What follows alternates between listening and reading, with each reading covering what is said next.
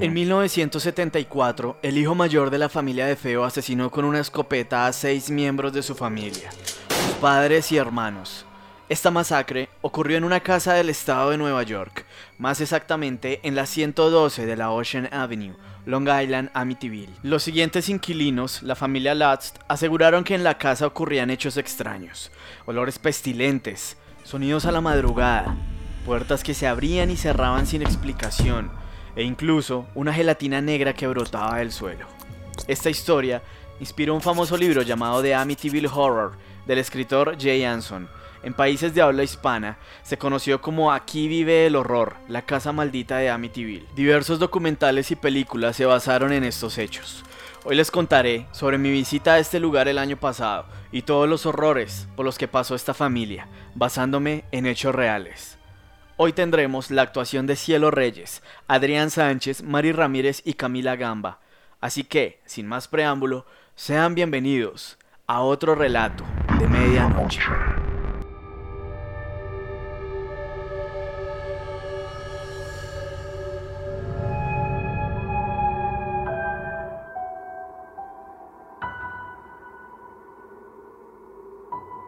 Ronnie DeFeo, después de asesinar a su familia, declaró a la policía que una voz demoníaca lo había obligado a cometer la masacre. Cabe resaltar que él mismo llamó a las autoridades.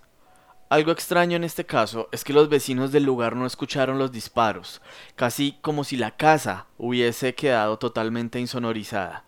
Esto es bastante extraño, ya que el ruido de una escopeta se escucha a muchísima distancia. Ronnie fue juzgado y llevado a prisión. Es lógico que mucha gente piense, que se preguntaran cómo podría vivir una nueva familia en aquel lugar después de tan aberrante suceso. Pero casi un año después de lo sucedido, se pondría en venta la casa y llegaría una nueva familia a habitarla, la familia Lutz. La venta de la casa no había sido anunciada en los periódicos, pero estaba perfectamente descrita en la lista de la agencia de Edith Evans, la cual decía lo siguiente. Zona residencial de Amityville. Seis dormitorios, casa de estilo colonial holandés, espacioso cuarto de estar, magnífico comedor, atrio cerrado, cuatro años, sótano completo, garaje para dos coches, piscina de agua caliente y amplia caseta para botes. Esta casa puede ser suya por tan solo 80 mil dólares.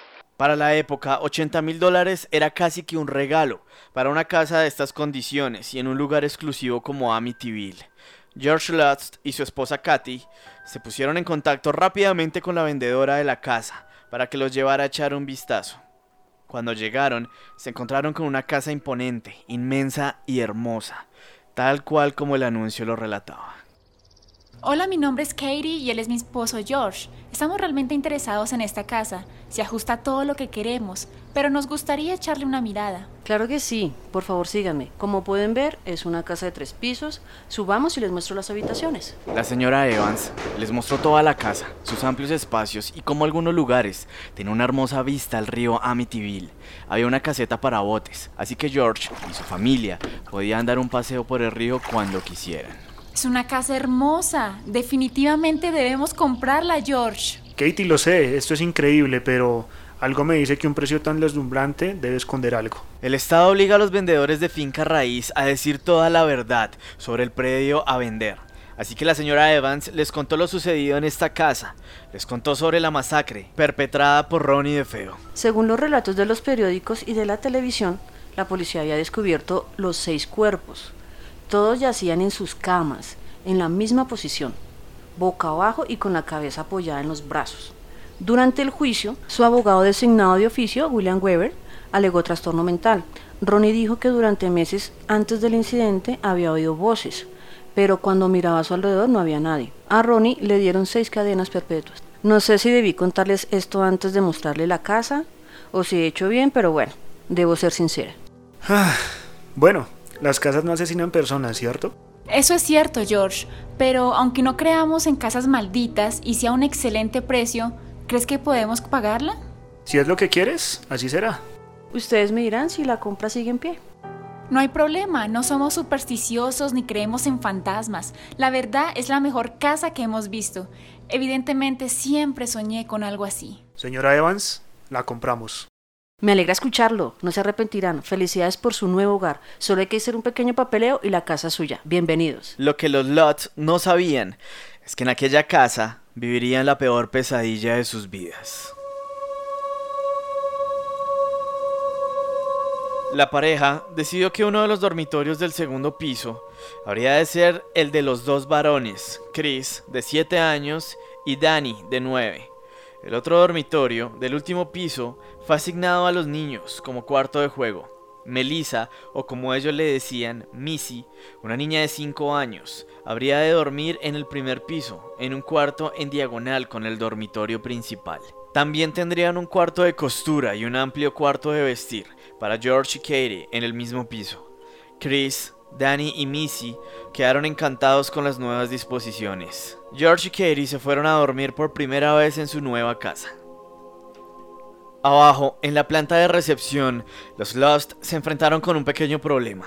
No tenían muebles de comedor y, finalmente, decidieron que antes de escriturar, George iba a decirle a la gente inmobiliaria que deseaba comprar los muebles de comedor que los de Feo habían dejado en el depósito, junto con un juego de dormitorio infantil para Missy, una mesa de televisión y los muebles de dormitorio de Ronald de Feo. Estos objetos y otros dejados en la casa, como la cama de los de Feo, no estaban incluidos en el precio total.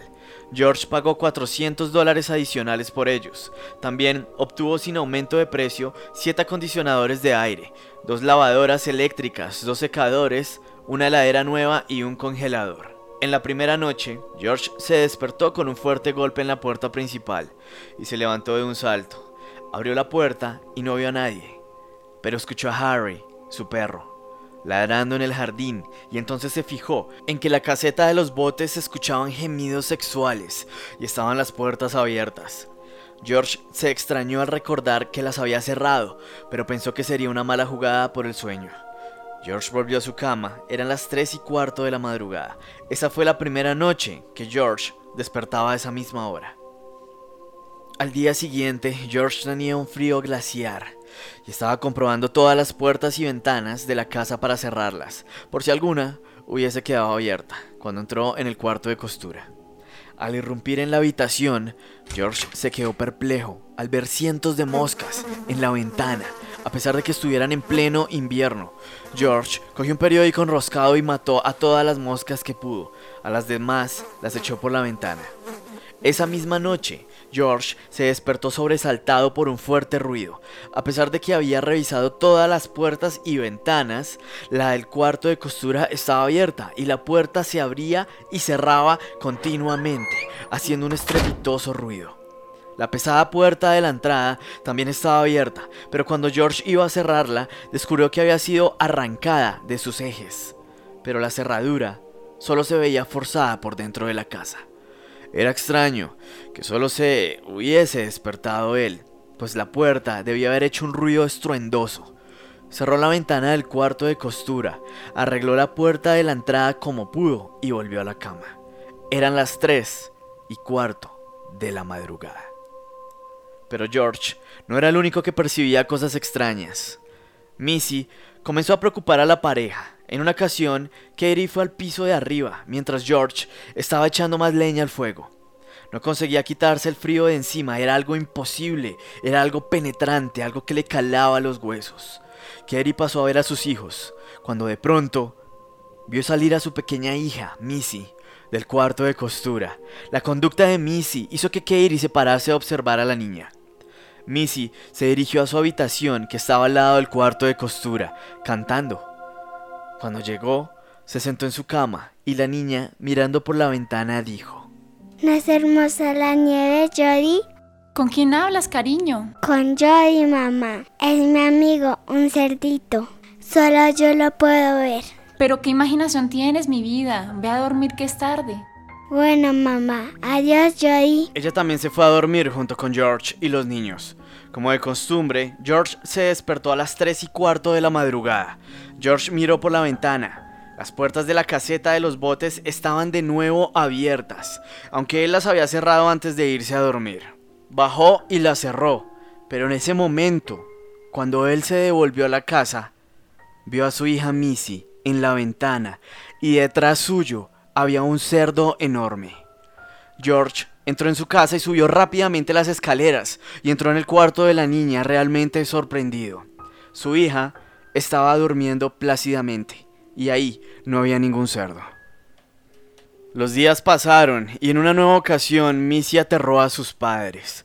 La niña estaba en su habitación hablando y cantando sola. Cuando Katie entró, vio moverse sola la pequeña mecedora de Missy. Katie se asustó, pero no lo hizo notar delante de su hija, la cual seguía cantando. ¿A quién le cantas? ¿Con quién hablas? Con Joy, él está acá. ¿Dónde está? Mami, mira detrás de ti. La niña señaló hacia la ventana y cuando Katie miró había un cerdo enorme lanzando un gemido horrible. Katie se puso a gritar histérica. George se alarmó y subió. Él también vio al cerdo. Entonces cogió la silla del cuarto de la niña y la arrojó por la ventana. Jodie empezó a gritar y se fue corriendo por la nieve.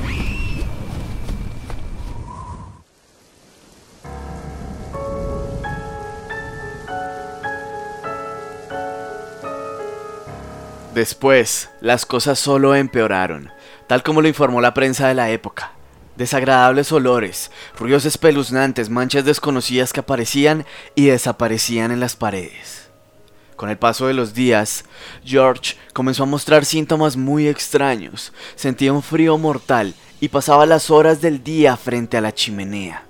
Dejó de asearse, convirtiéndose en una persona desaliñada que gruñía por los rincones de la casa. George, ¿qué te pasa? Has cambiado tanto, vámonos de este lugar. Estoy realmente preocupada y no quiero que acabemos como los de Feo. Que no me pasa nada. Lárgate de mi vista. Yo te veo y no veo a mi esposo, solo veo a un ser maligno que me lo arrebató. Su carácter se volvió agresivo y solitario, siempre despertándose a las 3 y cuarto de la madrugada. Posteriormente, se darían cuenta que, a esa misma hora, Ronnie DeFeo habría asesinado a toda su familia. George siguió degradándose cada vez más y más hasta que llegó la locura. Comenzó a ver a su familia ajena y comenzó a sentirlos como si fueran intrusos, hasta el punto en el que terminó escuchando constantemente una voz que lo alentaba a asesinar a su familia. Pero tal vez el momento clave en el que los Lots decidieron abandonar la casa fue en medio de aquella tormenta. Un relámpago deslumbrante, tremendo, iluminó el dormitorio. George oyó que el rayo golpeaba estruendosamente algún objeto que estaba fuera, muy cerca. Luego oyó un golpe descomunal que hizo temblar toda la casa. El torrente aguacero trajo consigo un viento que castigaba la casa de la Ocean Avenue desde el techo hasta los pisos. George siguió tendido, jadeante, mientras el corazón le golpeaba ruidosamente el pecho. Esperaba, sabía que algo habría de pasar. Entonces, George emitió un grito horrible y sofocado. Junto a él, en la cama, había alguien. Sintió que lo estaban pisoteando. Unas patas fuertes, pesadas, se apoyaron sobre sus piernas y su cuerpo. Podía sentir el dolor de los golpes. Dios mío, pensó, son cascos, es un animal. George debe de haberse desmayado del susto, porque lo primero que recuerda es la imagen de Danny y Chris parados junto a su cama. Los niños le gritaban para que se levantara ya que había algo en el cuarto de ellos. Él parpadeó, pudo divisar una luz afuera. La tormenta había cesado. Los cajones del ropero estaban todos abiertos, mientras los niños seguían gritándole que se levantara. George pensó en Missy y en Katie, pero las dos estaban durmiendo plácidamente. Se volvió a los muchachos, que se esforzaban por arrancarlo de la cama. ¿Qué ocurre? preguntó. ¿Qué hay en su cuarto? Hay un monstruo, gritó Danny. Un monstruo sin cara. Trató de agarrarnos, dijo Chris, pero escapamos. Ven, papá, levántate. George lo intentó, casi logró levantar la cabeza de la almohada en el instante que oyó los ladridos furiosos de Harry. George miró por la ventana de los muchachos hacia el pasillo abierto. El perro se había parado allí y gruñía y amenazaba junto a la escalera. A pesar de no estar encadenado, Harry no había enderezado hacia las escaleras, sino que permanecía en el pasillo, con los dientes descubiertos, ladrando contra algo o alguien que George no podía ver desde su posición de la cama. Con un tremendo esfuerzo de voluntad, George logró finalmente levantar todo su cuerpo del colchón y lo hizo con tanta brusquedad que se llevó por delante a Danny y a Chris. Luego corrió por la puerta y echó una mirada a los escalones. En el último escalón estaba parada una figura gigantesca, encapuchada y vestida de blanco. Y ese ser tenía una mano tendida hacia él, señalándolo. George giró sobre sus talones y corrió de vuelta a su dormitorio. Levantó a Missy y la puso sobre brazos de Denny. Sácala de aquí, gritó. Tuve con ellos, Chris. Luego se inclinó sobre Katie y la levantó de la cama. Pronto, gritó, detrás de los muchachos. Y enseguida salió corriendo con el perro. En la planta baja, George vio que la puerta de la entrada estaba abierta. Había sido nuevamente arrancada de sus quicios, rota por alguna fuerza poderosa. Danny, Chris y Missy estaban afuera.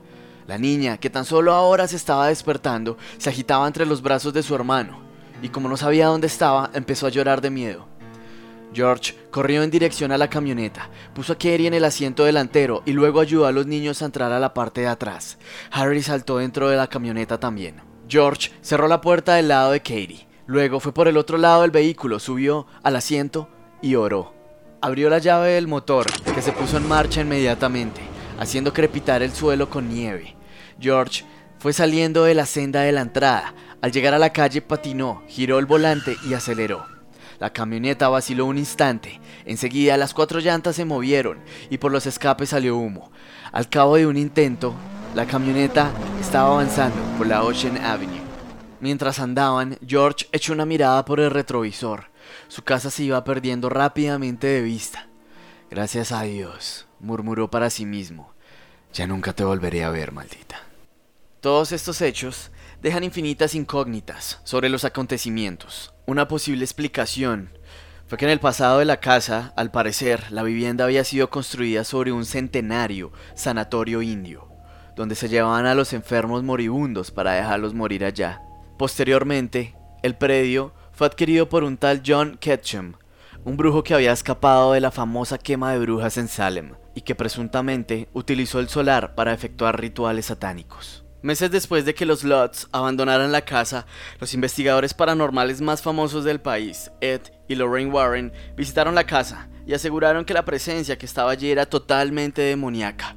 Algo que quedó para la historia fue una foto que ellos tomaron en la que se ve un niño asomándose por una puerta que da a las escaleras de la casa. Una de las fotos paranormales más escalofriantes que existen. El año pasado fui personalmente a aquel lugar, el cual queda a un par de horas de la ciudad de Nueva York, y me di cuenta que es un lugar hermoso, tal como lo relataban los libros y películas basadas en la historia. Al llegar, encontré una casa gigantesca, de estilo colonial, decorada con arreglos navideños y nieve en su jardín, mi corazón latía fuertemente por encontrar la casa, la cual ha tenido varios cambios, y porque no quería meterme en problemas por tomarme fotos frente al lugar. En mi visita, logré notar la incomodidad de los vecinos en el momento que alguien va a tomarse fotos. Es lógico que los habitantes de Amityville se sientan fastidiados con la mala imagen que se ha dado al pueblo, siendo un lugar increíblemente tranquilo, lujoso y hermoso. Con todo el respeto a las víctimas de aquel suceso, claro está, quería conocer el lugar que inspiró uno de mis libros favoritos y conocer un poco más de la historia de la casa. En la actualidad, este lugar se encuentra habitado y nunca estaba abandonado, y si se lo preguntan, no, ninguno de sus nuevos habitantes ha sentido nada fuera de lo normal.